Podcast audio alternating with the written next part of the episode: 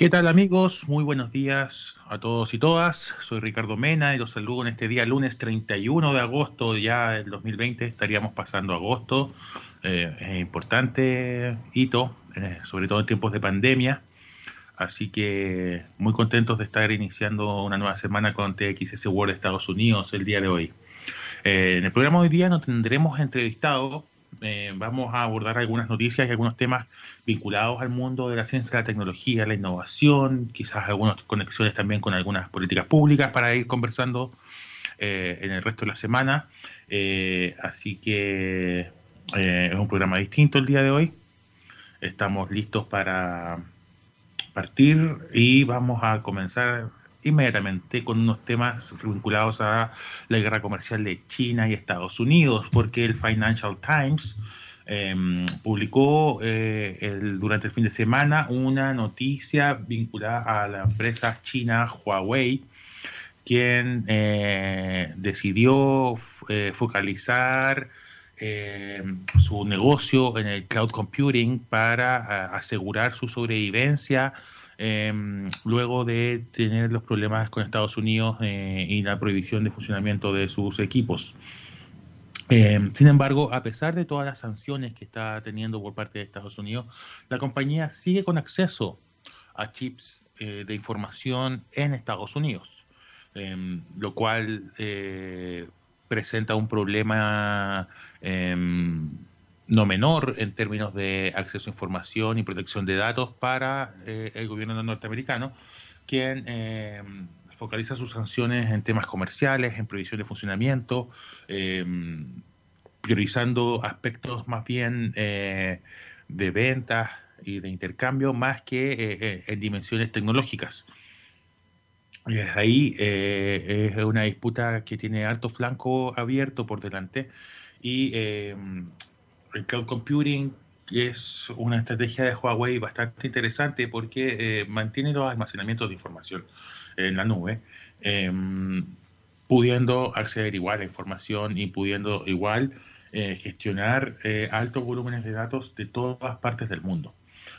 por lo tanto, pone en duda el sentido de las sanciones económicas de Estados Unidos y si efectivamente esta estrategia de prohibir, de bañar eh, empresas chinas eh, puede ser tan efectiva como se piensa en tiempos de eh, intercambio comercial abierto en todo el mundo, sobre todo con Internet. Lo que nos lleva a interesarnos un poco más también en esta segunda noticia que publicó el New York Times, junto con otros medios también, pero nosotros acá la sacamos del New York Times, donde TikTok, esta aplicación boom, eh, en tiempos de pandemia con videos que es de origen chino, eh, ha tenido muchos problemas y complejidades en su proceso de venta.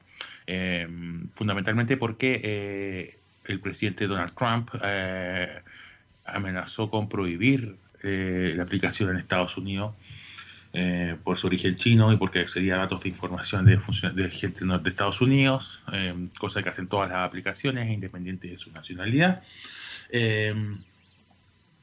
y eh, cuáles son las complejidades de esta venta. Eh, esto es muy interesante porque hay una intervención del gobierno chino em, bastante em, focalizada en este sentido. Em, Beijing puso trampas a los compradores en Estados Unidos, que fundamentalmente estaban Microsoft y Oracle como compañías interesadas en adquirir esta aplicación eh, TikTok. Eh, y eh, estas trampas que pone Beijing a los procesos de venta pone a estas compañías en un punto muy complejo eh, y la lucha entre ambos países por la tecnología global. lo que hizo China es que el viernes actualizó las reglas de control de exportaciones cubriendo tecnología considerada sensible. Eh, ¿Qué quiere decir esto? Que eh, se definen ciertas exportaciones tecnológicas em, como sensibles para el gobierno en términos de que puede haber amenazas de seguridad nacional o puede haber alguna amenaza de protección de datos eh, relevantes, etc. y esta medida incluyó tecnología muy parecida al motor de recomendación de TikTok. Es decir, TikTok para poder cerrar su proceso de venta hoy día a Microsoft o Oracle o a cualquier otro comprador que pudiera estar interesado requiere de una autorización especial del gobierno chino. Eh, esto implica en el fondo que ByteDance, que es la compañía creadora de TikTok, podría necesitar una licencia especial para vender su tecnología a Estados Unidos y quien entregue esa licencia, el gobierno chino. Entonces, eh, la guerra comercial entre Estados Unidos y China ya se está transformando en una guerra no solo por eh, el control del comercio, sino que también por el control tecnológico y lo que puede ser aún más fuerte, eh, casi de novela de ciencia ficción, una distopia, por el control de Internet. Y eso es muy, muy, muy, muy fuerte porque va contra todos los principios y todas las ideas fundamentales que hay detrás de Internet, que tienen que ver con libertad, con, promoción de opiniones, etcétera, eh, se fue todo para el otro lado. Eh, las guerras ahí nos dejan con mucho eh, campo abierto y muchas dudas, sobre todo incertidumbre respecto a lo que va a pasar. Por un lado, Estados Unidos está en, en periodos de campaña electoral, eh, va a depender quién asuma eh, el nuevo gobierno sobre cómo sigue esta estrategia comercial de esta guerra, si continúa o no en el fondo, cómo se soluciona, qué pasa entre medio con toda esta información que está bajo disputa, por un lado por el cloud computing de Huawei, por otro lado con las nuevas rectas de exportación de tecnología de China, hay un montón de datos que están en el medio, qué pasa con esos datos, qué, qué, rol cumplen ahí algunos organismos internacionales, eh, hay datos nuestros también ahí, de cada uno de nosotros, seguramente, entonces, em, tenemos que estar atentos con, ese tema. Más allá de las implicancias comerciales, como decía, tiene que ver con em, un tema eh, tecnológico. Así que em, a seguir estos temas, TikTok más allá de ser una aplicación entretenida para la juventud, con los videos, con, el tema del, de, la eh, cuarentena ayuda a hacer momentos entretenidos también, filmarlos y subir a la red, eh, tiene un tema social político importante detrás y sobre el cual hay que estar atentos eh, al seguimiento de cómo se va tratando esto. Así que con, China y Estados Unidos, esas guerras comerciales y cómo las compañías tecnológicas están involucrándose en estas guerras, eh, es importante monitorearlo. Huawei y TikTok pueden ser la puerta de entrada para muchas otras compañías y, eso hay que estar súper atento. Eh, vamos a ir con una canción ahora. Eh, vienen los muchachos, ¿quién me dijiste, Gabriel? Los eh, Ah, los tengo acá anotados. vienen. Ah, Tudor Cinema Club con Cigarettes in the Theater. Vamos y volvemos. Ya estamos de vuelta en TXS World este día lunes 31 de agosto. Y eh, quería comentarles que la revista Forbes eh, publicó eh, una noticia donde un estudio reveló que estafadores están usando Twitter y Instagram para vender drogas fraudulentas del COVID-19 y también kits de diagnóstico. un equipo de la Universidad de California en San Diego analizó las redes sociales el término COVID-19 eh, vía web scrapping, eh, que básicamente es la técnica que usan los cientistas de datos para extraer información de millones de páginas web simultáneamente. Eh, redujeron más de 6 millones de tweets y 200.000 mensajes de Instagram a una lista de productos sospechosos. usando Deep Machine Learning y em, el equipo logró identificar un total de 1.271 tweets y 596 posts en Instagram em, con eh, anuncios de productos falsos, digamos, eh, engaños y estafas vinculadas a la venta de remedios del COVID-19. Esto incluía desde productos de medicina veterinaria hasta eh, kits falsos para eh, medirse si uno tenía o no eh, el virus. Eh, lo que hizo este equipo de la Universidad de California San Diego con estos resultados fue compartir estos hallazgos con la FDA de Estados Unidos, que, es la agencia que regula los medicamentos y otros productos en Estados Unidos para su venta, em, quienes inmediatamente tomaron medidas creando un equipo especializado para hacer seguimiento a estas estafas por Internet em, y también para em, iniciar una campaña educativa para la gente, una campaña preventiva. al respecto, eh, revelaron que se están instruyendo sobre tres principios básicos para comprar remedios online. Em, algunos de estos pueden ser útiles para todo el mundo, digamos. Por eso también se los quiero compartir, porque en primer lugar, eh, un principio dice que si no está disponible en el mercado en general, si no lo han visto en alguna tienda, si no está disponible en, ninguna vitrina, probablemente tampoco está disponible online. Y que es un principio como que nos puede sonar bastante obvio, pero, pero la gente en general cuando está desesperadamente buscando cosas como remedios para el COVID, eh, eventualmente puede creer cualquier cosa. Y ahí es súper importante que podamos em, educarnos en ese sentido, sobre todo ahora que viene temporada de Cyber Day o Black Friday y todo ese tipo de ofertas que van saliendo entre medio, empiezan a aparecer también estos pequeños eh, eh, estafadores con estos productos. Entonces, el primer principio decía que si no está disponible en el mercado en general, probablemente tampoco está disponible online. El segundo principio es si el aviso Em, que anuncia el producto pide contactar a la persona vía email, eh, hay que levantar las banderas ahí. Em, en general, las plataformas de productos y ventas de remedio y todo eso tienen plataformas de venta eh, directa eh, a través de las cuales uno ingresa los datos, compra el producto y le llega a su casa. no es necesario intermediar a través de emails. Em, eso es súper importante así como también a veces terminan nuestros correos en listas de, spam. Em, finalmente, y esto eh, eh, a mí me genera duda esta última medida que dice que si el producto es comercializado y vendido directamente por el fabricante, es una señal de duda. Y aquí eh, quería poner un aviso también porque esta, esta última medida, quizás con los tiempos de COVID y con los con la cambios que están ocupando, ocurriendo en los tiempos del COVID, eh, es importante darle una pequeña vuelta porque, por ejemplo, en, el mundo agrícola, eh, como una medida de supervivencia, muchos productores eh, de verduras y de frutas, granjeros directamente, campesinos están em, omitiendo canales de venta y distribución y vendiendo directamente ellos para ahorrarse esos costos de venta y eh, no subir en exceso sus precios para tratar de mantener cierto volumen de venta. Y eh, ese cambio de estrategia para sobrevivir en estos tiempos de COVID ha implicado que muchos productores empiecen a vender directamente esos productos.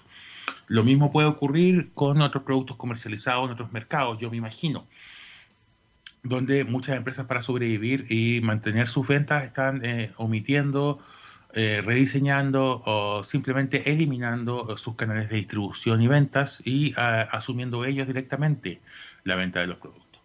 Por lo tanto, eh, si esto está siendo comercializado directamente por el fabricante, claro, es una señal dudosa en términos de que, claro, eh, ¿por qué un fabricante va a estar vendiendo remedios para el COVID directamente sin pasar por la FDA o sin pasar por una farmacia?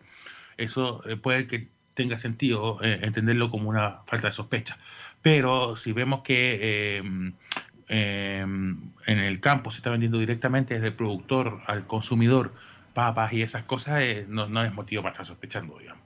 Em, hay que poner las cosas en su contexto y eso es importante. Pero este estudio además nos muestra que eh, el Deep Machine Learning y, y, la inteligencia artificial, del web scrapping y todo eso tiene uso súper profundo y súper interesantes, más allá de lo que se usa para estudiar conductas de consumo de las personas, em, que habitualmente se utilizan eh, complejidades eh, muy profundas para vendernos cosas, eh, también sirve para descubrir otro, otro tipo de uso y, es súper importante que se vayan interiorizando también sobre esto.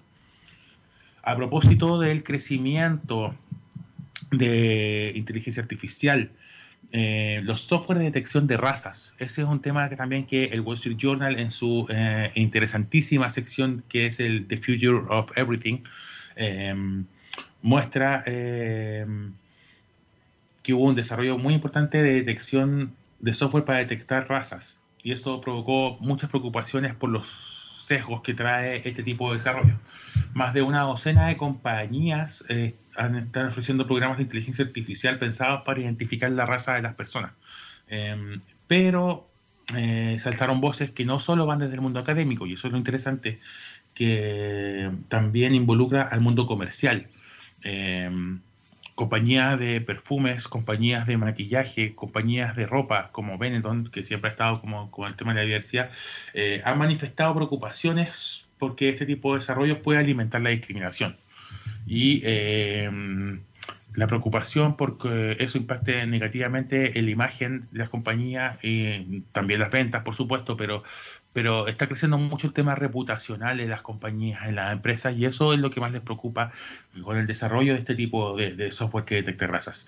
Eh, esto me llevó a pensar, hace poco estuve mirando las noticias en Chile sobre eh, la apertura de modos que está ocurriendo en las comunas que se están levantando las cuarentenas, que están poniendo a través de software eh, detectores de rostro para, en principio, medir la temperatura de las personas que están entrando al mall y así ver posibles casos de COVID.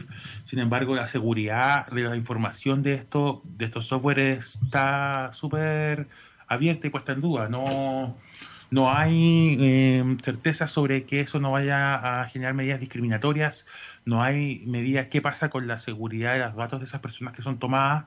Em, puede haber discriminación porque si alguien está vestido de una manera eh, o por si alguien, más allá de la detección de temperatura, hay un tema eh, que no está claro y no está zanjado.